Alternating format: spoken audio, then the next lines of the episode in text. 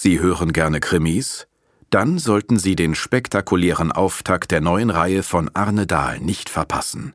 Auf den Spuren angeblicher Klimaaktivisten deckt Ermittlerin Eva Nümann skrupellose Anschläge auf und geht der Frage nach, wo ist die Grenze zwischen dem Kampf um ein berechtigtes Anliegen und Gewalt. Stummer Schrei heißt das Hörbuch, ist erschienen im Hörbuch Hamburg Verlag und wird gelesen von mir, Peter Lonzek. Viel Spaß. Jede Faszination hat äh, die Gefahr in sich, dass sie zur Sucht wird. Also natürlich sind da teilweise die Grenzen fließend. Aber jetzt, wenn dir jetzt jemand sagen würde, ich bin ja nach Zeitungen süchtig, dann würden wir doch alle jubeln. Oder wenn dir jemand sagen würde, ich bin ja nach Büchern süchtig, dann würden alle jubeln. Und nur beim Digitalen wird es irgendwie pathologisiert, es wird problematisiert. Obwohl diese Sucht ja den guten Nebeneffekt hat, dass jemand sehr informiert ist, weil er über diesen Stream der Nachrichten, der Tweets viel mitbekommt. Hinter der Geschichte.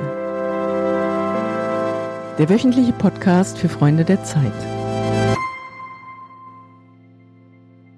Willkommen zum Freunde der Zeit Podcast, die Geschichte hinter der Geschichte. Mein Name ist Johannes Duziak, ich bin Autor und Social Media Redakteur und ich begrüße heute Felix Dachse, Redakteur im Ressort Z. Hi Felix. Hallo. Felix hat eine Ansage über Twitter geschrieben. Was an Twitter fasziniert, fragt er und zieht einen Vergleich zu Rock'n'Roll. Wie haben Sie damals Ihren Eltern erklärt, was Sie so gut finden an diesen Rolling Stones? Dieser Puls, die Geschwindigkeit, der Rhythmus. Seit wann bist du auf Twitter, Felix?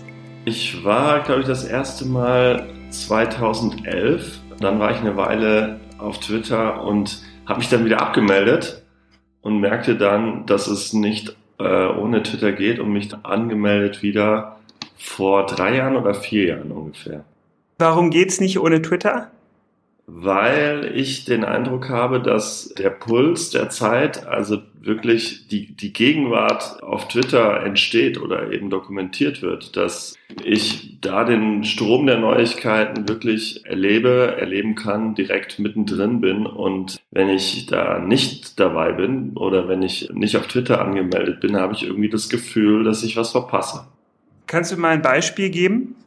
Ja, im Prinzip sind es alle Nachrichtenereignisse oder sehr viele Nachrichtenereignisse, die als erstes auf Twitter verkündet werden, sei es ein Rücktritt von einem Politiker, sei es eine Entscheidung einer Partei ähm, oder auch im Bereich von, von Promis und so weiter. Sind sozusagen alle, oder es gibt sehr viele Momente, wo jemand mit einer Entscheidung selbst an die Öffentlichkeit geht und dann ist das Mittel der Wahl meistens Twitter.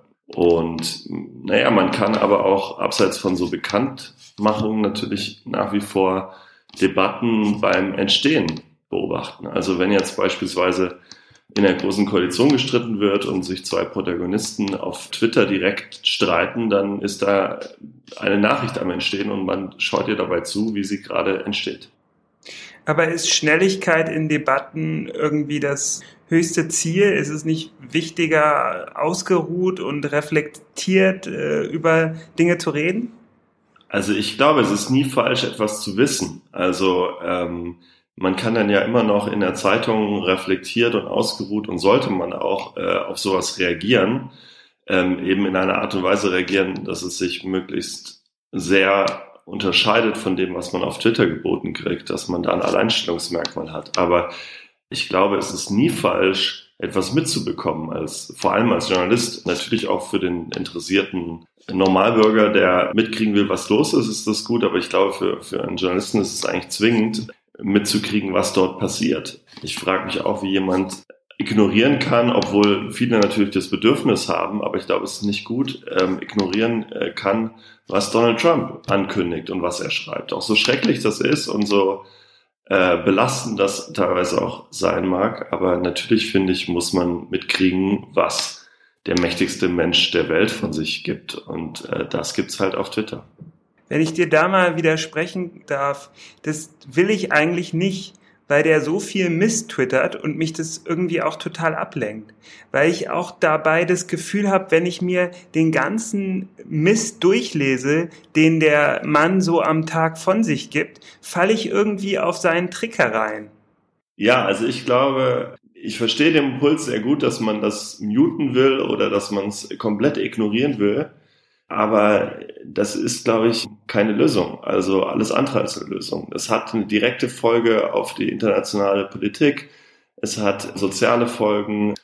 Wenn äh, Donald Trump etwas auf Twitter schreibt und ähm, natürlich würde ich auch am liebsten irgendwie äh, nur freundliche Menschen, die tolle, kluge Sachen schreiben, folgen. Aber das ist eben ein, ähm, ja, ein politischer Faktor, der nicht zu unterschätzen ist. Und ich glaube nicht, dass es eine Lösung ist, das zu ignorieren. Es würde ja auch niemand sagen, hey, versuch mal alle Texte in Zeitungen über Donald Trump zu ignorieren. Also das wäre ja genauso bescheuert. Ja gut, aber in Zeitungen hast du einen Redakteur und äh, du musst dir eben auch nicht alle Zeitungen durchlesen. Es würde sicherlich nicht alles gedruckt werden, was Donald Trump so twittert. Und der Punkt ist doch, überhöht man damit nicht eigentlich Twitter? Weil es ist eben nicht so wahnsinnig wichtig, was der alles sagt.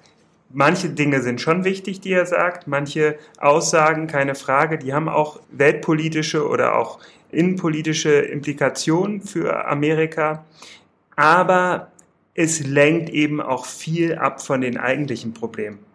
Also ich bin der Überzeugung, dass da jeder Tweet wichtig ist. So sehr es schmerzt und so brutal es sein mag, sich das alles reinzuziehen. Aber natürlich, es ist der Präsident der Vereinigten Staaten und es hat alles eine direkte Auswirkung auf die Weltpolitik, auf die USA, auf Europa.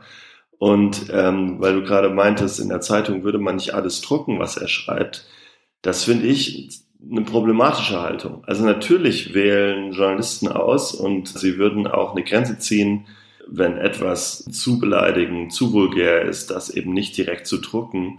Aber ich glaube, das ist ja eigentlich gerade ein großer Vorteil und ein Fortschritt in diesen neuen Medien, dass es eine unmittelbare Kommunikation gibt. Stell dir vor, du wärst Politiker, du würdest auch auf jeden Fall, oder ich kann es für mich sagen, ich würde auch auf jeden Fall Twitter wählen, um direkt mit den Menschen zu kommunizieren.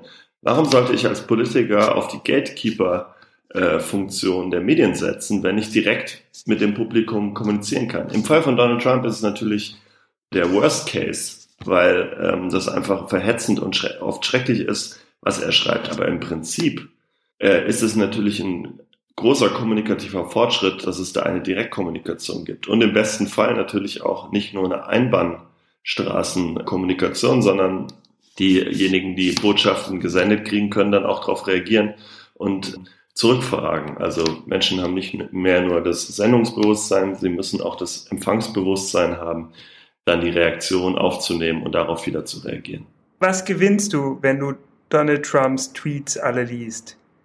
Ich weiß, was der mächtigste Mensch der Welt plant und denkt und das finde ich ist Pflicht als Journalist. Nehmen wir mal an, du schreibst nämlich auch, dass du dich freuen würdest, wenn unser Innen- und Heimatminister Horst Seehofer zu twittern anfangen würde. Nehmen wir mal an, Horst Seehofer tätigt jetzt irgendwelche provokanten Aussagen auf Twitter und ähm, es folgen darauf drei, vier Shitstorms. Glaubst du, er wäre danach irgendwie schlauer? Glaubst du, die Twitter-Leute wären danach irgendwie schlauer? Also die Leute, die auf Twitter auf ihn reagieren, wären danach irgendwie schlauer? Also ich, so sehr problematisch äh, das Phänomen des Shitstorms ist, weil es dann wirklich irgendwie die Grenzen der Zivilisation verlässt. Aber dennoch hat äh, so eine Art von Kommunikation für einen Politiker, glaube ich, eine total positiven Sinne erziehende Wirkung. Horst Seehofer kommt aus einer Generation, wo er, glaube ich, noch total gewohnt ist, eine One-Way-Kommunikation zu betreiben, mit Pressemitteilungen, Pressekonferenzen, wo es zwar Nachfragen gibt, aber eben auch nur in, in geregelten Bahnen. Und natürlich ist es positiv, wenn er, erinnern wir uns an die Aussage mit den Afghanen, die er ähm, passend zu seinem Geburtstag abgeschoben hat, was eine grauenhafte Aussage war. Natürlich hätte das eine positive Wirkung, wenn entweder er direkt oder sein Social-Media-Team mitbekommt, was er direkt für negative Reaktionen abbekommt für so eine Aussage. Also die Möglichkeit, sich zu verschanzen, ist natürlich, äh, wird dadurch geringer, weil man direkter auch eine Reaktion abbekommt. Und im besten Fall reagieren Journalisten natürlich, äh, ähm, Politiker auch auf die Nachfragen von, von Journalisten oder von Bürgern. Also wenn wir Lars Klingbeil nehmen, der Generalsekretär der SPD, der das, glaube ich, sehr gut macht, der total viel reagiert auf Nachfragen, dann ähm, ist das ein absoluter Fortschritt. Das war vor Twitter nicht möglich, dass ein einfacher Nutzer, dass ein Bürger ähm, oder dass auch ein Journalist rund um die Uhr Fragen stellen kann und der äh, Politiker eigentlich in der Pflicht ist, darauf zu reagieren. Kann man sich denn mit tausend Leuten gleichzeitig unterhalten? Wie ja, viele? also vielleicht nicht mit tausend, aber natürlich ist diese Möglichkeit mit mehreren Leuten mit unterschiedlichen Kommunikationssträngen sozusagen sich zu unterhalten, auch eine Eigenheit von Twitter-Kommunikation. Und ich denke, das ist eigentlich eine ziemlich gegenwärtige, zeitgemäße Art der Kommunikation, dass man parallel kommuniziert. Ist es nicht auch total zeitaufwendig? Wie viel Zeit verbringst du auf Twitter? Das kann man den ganzen Tag. Also ich meine, wie, wie soll man das eingrenzen? Das ist so wie die Frage, es werden ja immer Umfragen oder gab es noch bis vor kurzem Umfragen, wie oft gehen die Deutschen am Tag ins Internet? Was ich insofern eine komische Frage finde, weil ich meine, in Zeiten von Smartphones gibt's eigentlich nicht mehr das außerhalb vom Internet sein. Also deswegen würde ich auch sagen, es gibt nicht, also ich meine, wenn ich schlafe, bin ich nicht auf Twitter. Sonst an so einem normalen Arbeitstag ist es natürlich immer geöffnet äh, in einem Tab. Also ich habe, äh, ja, also ich würde sagen durchgängig. Was sind denn deine fünf Lieblingstweets aus den letzten drei Monaten? Diese Einleitung von meinem Text ähm, zitiere ich einen Tweet von Sophie Passmann, den ich sehr gut finde. Und ich kann ihn jetzt nicht mehr wortwörtlich zitieren, aber der geht ungefähr so, dass sie sagt, es fehlt eine Büchersendung im öffentlich-rechtlichen Fernsehen, die Bücher empfiehlt, die man möglichst gut neben sich liegen haben kann, während man stundenlang aufs Handy starrt. Das ist natürlich äh, ein sehr lustiger Tweet, aber es ist natürlich auch wieder so ein bisschen BS, ne? Weil, also Mist, weil du kannst natürlich nicht wirklich eine Büchersendung machen. Du kannst es vielleicht einmal als äh, guten Sketch äh, machen, aber diese Büchersendung würde dann am Ende keine Zuschauer haben. Oder sehr wenige. Ja, es ist natürlich, das ist ja auch eine Eigenheit von Twitter, dass man immer erst die Ernsthaftigkeit oder die Eigentlichkeit einer Aussage eines Tweets verstehen muss. Und natürlich hat das einen gewissen, diesen, dieser zitierte hm. Tweet eine gewisse, ähm, gewissen Ironieanteil. ja, es ist ein schlauer Kommentar auf die Zeit. Aber es hat genau, nicht wirklich und, eine, hm, Genau, und, und, und sie beschreibt halt einfach einen Konflikt zwischen der neuen und der alten Welt, zwischen dem analogen und dem digitalen. Und da steckt unglaublich viel drin. Und es gibt eben ein paar Twitterer, der Kollege Lars Weißbrot von der Zeit wäre auf jeden Fall auch zu nennen, die es schaffen, so mit ihren Tweets kleine interpretierbare Kunstwerke zu schaffen, die, äh, die nicht immer total ernsthaft eins zu eins zu nehmen sind als politische Aussagen, sondern eher als kleine Aphorismen oder kleine Reportagen oder als, als kleine Kommentare mit Pointe. Ähm, und das finde ich das Schöne, ja. Und, und vor allem auch diese Gleichzeitigkeit, dass man natürlich an einem vorbeirauscht von ultra ernsthaften Statements von Bundestagsabgeordneten der CDU, die irgendwie einen landwirtschaftlichen Betrieb besuchen und sagen, wunderbarer Tag im Hof so und so, bis zu total durchironisierten kleinen Kunstwerken, bis zu Nachrichtenmeldungen von Leuten, die an einem Nachrichtengeschehen unmittelbar teilnehmen und davon berichten und manche Kulturpessimisten trauern ja die Situation, dass es da nicht mehr, dass es nicht mehr gefiltert ist, dass es alles gibt, alles gleichzeitig gibt. Aber ich finde das für äh, eine Welt von mündigen Mediennutzern eigentlich positiv. Weil aus diesem Strom kann jeder sich rausfischen, was er haben will. Ja, meine Frage war eben, ging doch in die Richtung, also was deine fünf Lieblingstweets sind aus den letzten drei Monaten.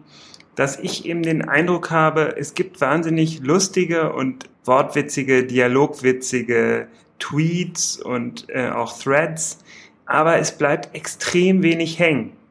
Ja, das ist natürlich jetzt schwierig, ähm, das als Kriterium aufzustellen, weil das natürlich Prinzip dieses Mediums ist.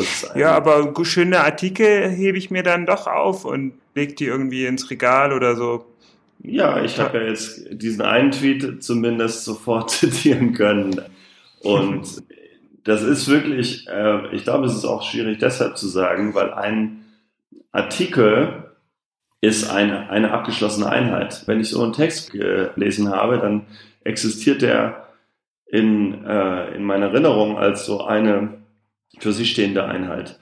Bei Leuten, die auf Twitter, die ich interessant finde, da will ich jetzt weniger sagen, das war dieser eine Tweet, an den ich mich erinnere, sondern es ist ja eher der fortlaufende Strom an Tweets äh, dieser Leute, die, die ich dann ähm, ähm, ja besonders finde, diesen Strom, den ich besonders finde, dem ich folgen will. Deswegen, das ist eine ständige Überlagerung und das ist, glaube ich, immanent diesem Medium, dass nichts äh, so lange bleibt. Ich habe auch mit einem Kollegen darüber geredet, ob es nicht ein gutes Prinzip wäre bei Twitter, ähm, dass das passiert, was bei Snapchat passiert. Nämlich, dass sich Beiträge nach einer gewissen Zeit selbst löschen. Das wäre sozusagen noch die radikalere Entscheidung für die Gegenwart, dass man tatsächlich sagt, es jeweils, es funktioniert nur in dem Kontext der jeweiligen Gegenwart. Und danach ist es aufgelöst und weg. Also wenn du dann den ganzen Tag auf Twitter bist, äh, Leuten folgst, bestimmte Threads verfolgst, ein paar lustige Tweets abschickst, hast du dann am Abend irgendwie ein Glücksgefühl, wenn du irgendwie einen guten Tag auf Twitter hattest? Ich glaube, die Bilanz eines Tages bezieht sich oder beschränkt sich niemals allein auf Twitter, sondern ich kann einen guten Tag haben und da hat vielleicht Twitter einen Beitrag geleistet. Man kann natürlich auch einen sehr schlechten Tag haben und da hat dann Twitter einen großen Beitrag geleistet, weil man kriegt auch viel direkten Hass und Beschimpfung ab. Nicht immer, aber manchmal. Und es kommt aber natürlich auch daher, dass Leute einem nicht ins Gesicht schauen, ne? Ja, klar, das kommt dadurch, dass die Leute nicht äh, ins Gesicht schauen. Es kommt auch dadurch, dass Twitter nicht so konsequent ist, was die Pflicht zu Klarnamen und Profilbild angeht, eigentlich überhaupt nicht konsequent. Das äh, verbessert natürlich eine Debatte und eine Auseinandersetzung, wenn man sich zeigt mit Bild und Namen. Aber ähm, es gibt auch wunderbare Kunstfiguren äh, Leute, die sich nicht zeigen, die, die, die hm. ein Alias Dax, haben. Die, Dax Werner und solche Figuren. Als, genau, als, als Beispiel Dax Werner und da gibt es viele, die, äh, die das zur Kunstform erhoben haben, äh, so eine Figur von sich zu schaffen und ohne Klarnamen und ohne, ohne Profilbild. Und das ist, das ist auch großartig. Aber natürlich gibt es viele so drei Follower-Menschen, die einen dann irgendwie ins Gesicht spucken wollen und so. Aber das ist ja alles eine Frage, wie man äh, das kuratiert, welchen Leuten man folgt, welche Leute man auch vielleicht stumm schaltet, welche man blockiert und dann kann man so ein bisschen steuern. Aber natürlich gibt es Tage, an denen ich denke, ähm, ja, heute war ein bereichernder Tag auf Twitter. Was ist ähm, denn so der größte Erfolg, den man so auf Twitter haben kann als viel Twitterer? Viele finde, Retweets? Also ich finde ein journalistischer, wenn jetzt die journalistische Antwort ist, dass man vielleicht mal äh, hinbekommen hat, etwas herauszubekommen, ein Politiker oder ein Entscheider durch Nachfragen äh, zu einem Statement, zu einer Aussage zu bringen. Das heißt, eine klassische journalistische Aufgabe, die sonst ähm, darin besteht oder früher darin bestand, jemanden anzurufen, Mail zu schreiben, äh, früher vielleicht noch einen Fax zu schicken und Nachfragen zu stellen, wenn man das per Twitter unmittelbar direkt und viel schneller hinbekommt. Das ist ein, das ist ein Erfolg. Ich halte diese. Ist dir das Kultur, schon mal gelungen? Ja, ein kleines Beispiel wäre jetzt äh, gestern, als zwei bis drei FDP-Politiker wirklich grauenhafte Sachen geschrieben haben zu Chemnitz im Sinne von Merkel ist schuld und und äh, es eine Statement gab, Antifaschisten sind auch Faschisten. Wenn man dann äh, durch Nachfragen andere aus der Partei dazu bringt, dass sie sich dagegen positionieren. Ähm, und das ist einfach eine totale Stärke von Twitter, dass man das öffentlich machen kann, dass das ähm, die eigenen Follower sehen, dass das alle sehen, die das in ihre Timeline gespült bekommen und man dadurch einen gewissen Rechtfertigungsdruck schaffen kann. Natürlich äh, gilt ja auch Journalisten gegenüber. Also wenn wir uns erinnern an die an den Seenotrettungstext in der Zeit, wo es sehr viel Kritik gab, auch auf Twitter, mhm. dann ähm, ist es natürlich ein Rechtfertigungsdruck, der auf alle Seiten wirksam ist. Und das ist, finde ich, Findest, was Positives. Entschuldigung. Findest du da zum Beispiel, dass die Reaktion auf Twitter, das war gut, das war gesund für die Debatte? Die Reaktion Nicht- von, auf Twitter auf, den Seen, auf das Pro und Contra der Seenotrettung? Der Nein, privaten natürlich, Seenotrettung? natürlich nicht nur, natürlich nicht nur. Also äh, natürlich gab es da viele unangenehme, überschießende, beleidigende, auch hochproblematische Tweets. Aber Twitter ist halt ganz oft halt auch digitale Gosse. Es ist Gosse. Und jetzt kann man sagen, jetzt kann man da mit zwei Haltungen drauf reagieren. Man kann entweder sagen, Igitt, äh, Gosse wollen wir nicht, wir sind der Salon und wir wollen nicht, äh, wir wollen uns da nicht hinunterlassen. Und dann kann man aber auch sagen, ähm, das ist ein, auch ein Teil des Diskurses und da muss man eben auch sich rumtreiben und auch das aushalten, dass da viel kommt, was sicherlich nicht angenehm ist. Das klingt erstmal sehr gut. Aber ich befürchte, wenn man selber richtig brutal angegangen wird, wie viele Politiker eben und auch manchmal Journalisten das spüren, dann findet man es eben nicht mehr so geil.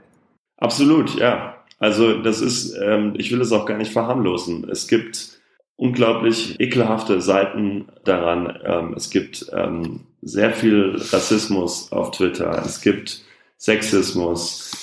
Es gibt Aggression, ähm, volksverhetzende Kommentare. Das gibt es alles und das ist grauenhaft. Nur, was ich da ganz wichtig finde, in der Verteidigung dieses Mediums, das hat nichts für mich, hat also nichts mit dem Medium zu tun. Das ist nicht, nicht das Digitale daran ist schuld, sondern das ist leider Teil des Menschseins. Diese ekelhaften Seiten äh, des Menschen gibt's in der nicht digitalen, in der analogen Welt. Ja gut, ich, Und es Äh, gibt die auf- äh, online. aufs Klo müssen, müssen ist auch Teil des Menschseins. Trotzdem muss ich nicht den ganzen Tag auf dem Klo abhängen. Ja, also ich glaube halt, ähm, für mich ist es Kulturpessimismus, wenn man ähm, das der Technologie anlastet. Ich glaube, es ist nicht die Technologie, die hier schuld ist, es ist der Mensch. Und ähm, wenn wir uns die Bilder aus Chemnitz angucken, dann sehen wir, zu was Menschen auch im Analogen fähig sind, ganz grauenhafte Szenen. Und das ist halt leider Teil des Menschen. Und das ist, ja. Die Frage ist halt, ob man sich alles ansehen und alles anhören muss. Ich Nee, aber wie gesagt, da gibt's ja, also ich meine, da, das gibt's inzwischen ja zum Glück technische Lösungen dafür, wie Stummschalten, Blockieren, Entfolgen. Und ähm, das ist auf jeden Fall notwendig, dass man diese Mittel einsetzt teilweise. Hm. Ich finde Twitter dann immer am besten, wenn mir ein Experte in irgendeinem Bereich, der mich interessiert, interessante Artikel vorschlägt oder tolle Videoclips und so. Da ist eben auch für mich Twitter nicht unbedingt notwendig. Das könnte praktisch auch auf Facebook oder auf irgendeinem anderen sozialen Medium äh, passieren. Aber äh, da geht's praktisch ums Einsortieren. Genau, ja. Genau, das ist ja ähm, das Wunderbare, dass es eben diese Gleichzeitigkeit gibt. Also zwischen Quatsch, Albernheit, Ironie, dass dazwischen dann auf einmal irgendwie ein, ein Thread sich entblättert, wo ein Wissenschaftler oder ein Fachmann etwas erklärt über ja, eine ganz lange Abfolge von Tweets und man dadurch schlauer wird. Das ist sozusagen das, was das Bildungsfernsehen, der öffentlich-rechtliche Auftrag eigentlich ist. Ja, also Menschen schlauer zu machen, sie zu befähigen, mit oder sie dazu befähigen, Urteile zu fällen. Und das ist auch über Twitter möglich, weil ähm, sehr viel schlaue Menschen dort sind, die ähm, ihr Wissen teilen. Du schreibst, dass die Deutschen zu Twitter nicht stehen können, weil es auch etwas vom verklemmten Genuss hat. Ist es nicht auch eine Sucht? Naja, jede Faszination hat die Gefahr in sich, dass sie zur Sucht wird. Also natürlich sind da teilweise die Grenzen fließend. Aber jetzt, wenn dir jetzt jemand sagen würde, ich bin ja nach Zeitungen süchtig, dann würden wir doch alle jubeln. Oder wenn dir jemand sagen würde, ich bin ja nach Büchern süchtig, dann würden alle jubeln. Und nur beim Digitalen wird es irgendwie pathologisiert, es wird problematisiert. Obwohl diese Sucht ja den guten Nebeneffekt hat, dass jemand sehr informiert ist, weil er über diesen Stream der Nachrichten, der Tweets viel mitbekommt. Wenn du einen Tweet schreibst, wie oft überprüfst du, wie viele Leute auf deinen Tweet reagiert haben? Naja, dadurch, dass man die Notifications aller Art der Interaktion, ob es Retweets, äh, Likes, Erwähnungen sind, äh, dadurch, dass man die alle aufgelistet sieht, sieht man es natürlich permanent. Aber das finde ich wirklich kein Kriterium. Also, das, ähm, wenn es so wäre, würde ich das, würde ich das hier sofort zugeben. Aber äh, es gibt äh, eben äh, Auseinandersetzungen, Diskussionen, auch mit Andersdenkenden, die sind wahnsinnig gut oder die haben was Erfüllendes, weil man irgendwie weitergekommen ist. Da, da geht es dann ja nicht darum, dass der einzelne Tweet in dieser Auseinandersetzung, in dieser Diskussion irgendwie oft geliked wurde. Nein, es gibt sicherlich auch so ein, ein, ein Twitter-Boulevard. Also man, man ahnt nach einer Zeit, wie man was zuspitzen muss, wie man es vielleicht auch vereinfachen muss, dass es eher viele Likes kriegt. Ja, wie muss man denn etwas zuspitzen, dass es viele ich, Likes bekommt? Ich kann das nicht. Andere können das. ich, Ach, wenn ich könnte, würde ich viele Likes Bescheidenheit. Du, du kannst es Nein, doch schon also, ziemlich gut. Das ist einfach, ich glaube, also ich glaube, dass natürlich Klarheit, also dass jede Art der äh, Verrätselung, auch so eine Hermetik, dass das schwierig ist auf Twitter. Außer man macht so eine Kunstfigur draus, deren, deren Rollenprosa das ist total verschwurbelt zu reden. Aber im, ja, bei politischen Botschaften oder bei Meinungsbeiträgen, glaube ich, ist einfach zählt Klarheit. Und bei Leuten, bei denen ich merke, dass sie diese, diese Art des Twitter-Boulevards sehr gut beherrschen, sehe ich, dass es meistens darum geht, Widersprüche aufzuzeigen.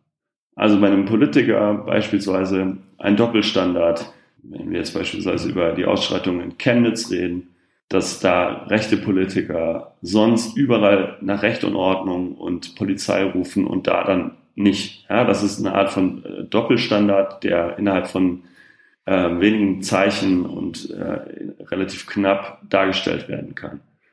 Aber das finde ich nichts Negatives, diese Art der Verknappung, sondern sehr positiv, weil natürlich das ein Problem ist wenn jemand da mit doppeltem Maß misst. Super Schlusswort. Ihr könnt ja. Felix Daxel auf Twitter abonnieren unter Xilev. Äh, ist das richtig?